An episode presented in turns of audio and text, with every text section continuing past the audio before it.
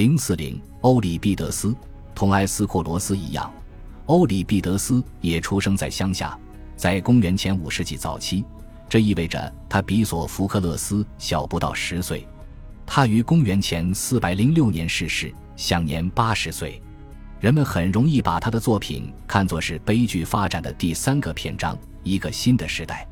的确，当他走进剧场的时候，埃斯库罗斯已经逝世了。他首次获得成功是在公元前四百四十一年，此时他已有四十四岁。欧里庇得斯有十七部悲剧完整的保留下来，还有一部值得单独讨论的萨提洛斯剧，另一部《瑞索斯》一度被误认为是他的作品。数量众多的作品反映出，在雅典陷落很久之后的后期希腊世界里，欧里庇得斯深受诗人、学者的欢迎。他大约写了九十二部剧，但在他的一生中仅赢得过四次戏剧节比赛。尽管如此，他仍然是最伟大的剧作家，在其剧作的每个发展阶段都充满着原创性。他的剧作在写作风格上富于变化。在结构上有着令人惊喜的创造，有些怪异的评论称其有愤世嫉俗的矫揉造作。他善于处理意想不到的情节，他使用的基本材料与其说是人物角色，不如说是记忆场景、自我牺牲的场景、争吵的场景等诸如此类的背景。在他后期的剧作中，惊喜通常是兴奋的和精心制作的。《酒神的伴侣》是他最后一部作品。也是最伟大的作品，其结构大胆而简洁，处处保留着埃斯库罗斯的色彩。希波吕托斯令人兴奋，很美，很和谐，悲剧性极强。这是欧里庇得斯最为满意的作品，也是为他赢得了同时代观众的少数成功的剧作之一。主人公是纯洁无瑕的。哦，我的女神，我为您带来了这只编好的花环。上面的花朵采自一片纯净的草地，那里没有牧人放牧羊群，亦不曾有镰刀一割，只有春天的蜜蜂飞翔在这片未经修剪的草地上。处女喷洒着这片草地，用极自溪流的水。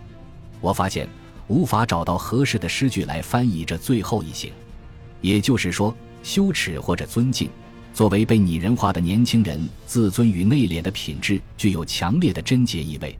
它是草地的园丁。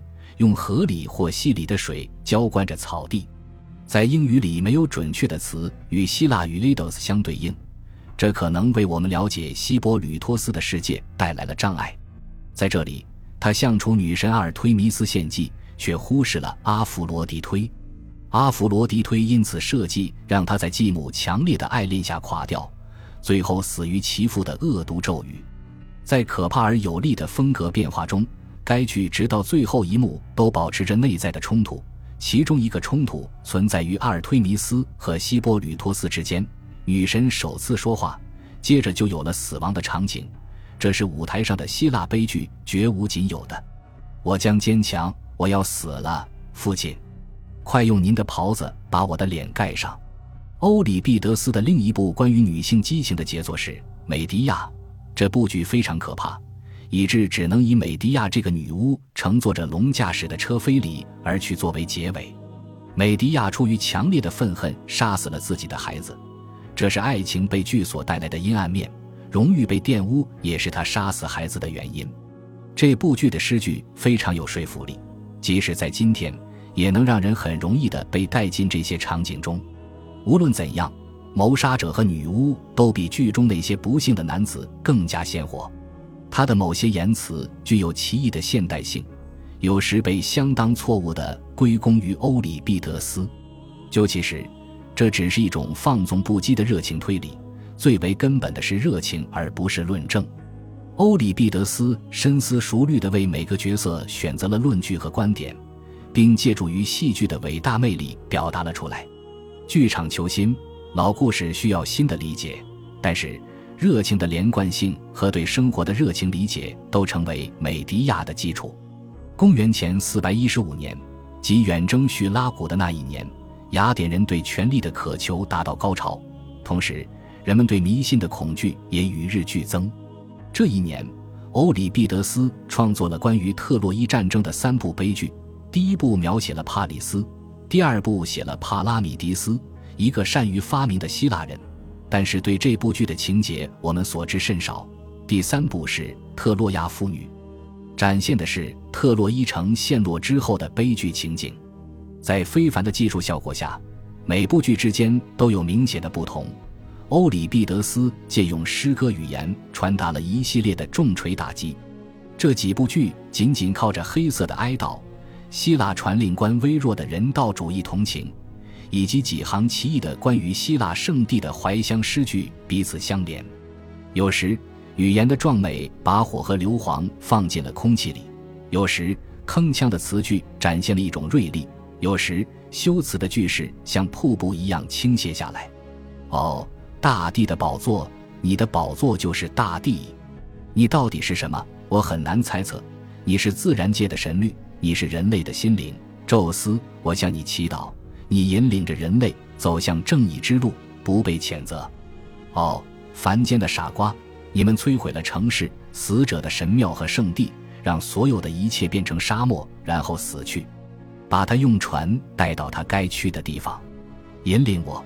我曾经在特洛伊城内轻轻地行走，引领我这个奴隶在崖石边地面陷落的地方，让我掉下去。与泪水一起凋落，死亡。永远不要说现在的幸福就是幸福，直到我们死的时候。特洛亚妇女的累积效果是强大的，它不是关于传奇王子的定了型的故事，更像是历史和生活的经历。酒神的伴侣讲述的是变身成自己祭司后又可怕的现出真形的狄奥尼索斯对国王彭透斯的惩罚。可能改编自埃斯库罗斯的一部失传了的悲剧，这是欧里庇得斯所写的最令人难忘的一部悲剧。他的诗歌是激烈的，与《特洛亚妇女》不同。如果他没有被写出来，他就是不可想象的。我为你带来了他，他嘲讽我和我的秘密。实施你的报复吧。当他说话的时候，一道可怕的电光划过天空，击在大地上。空气静默着，长满树木的山谷里，树叶静默着，没有动物呼叫。这些语言出现在悲剧可怕的高潮到来之前，即在彭透斯被自己的母亲和其他女人撕成碎片之前，只能说是极具戏剧性的。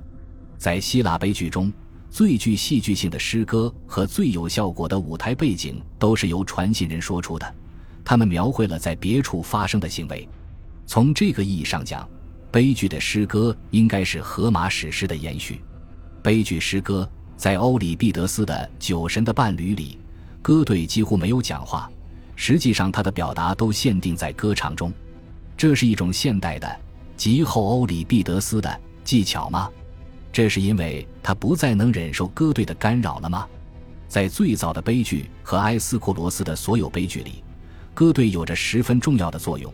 第一个演员好像仅仅是迈出了歌队的行列，缺乏自信，甚至在老年公民作为歌队的一般特征里，尽管充满着谚语般的智慧和无望，目的也是为演员的讲话提供一种对比和转换，正如类似的语言有时在品达的合唱抒情诗中所起的作用。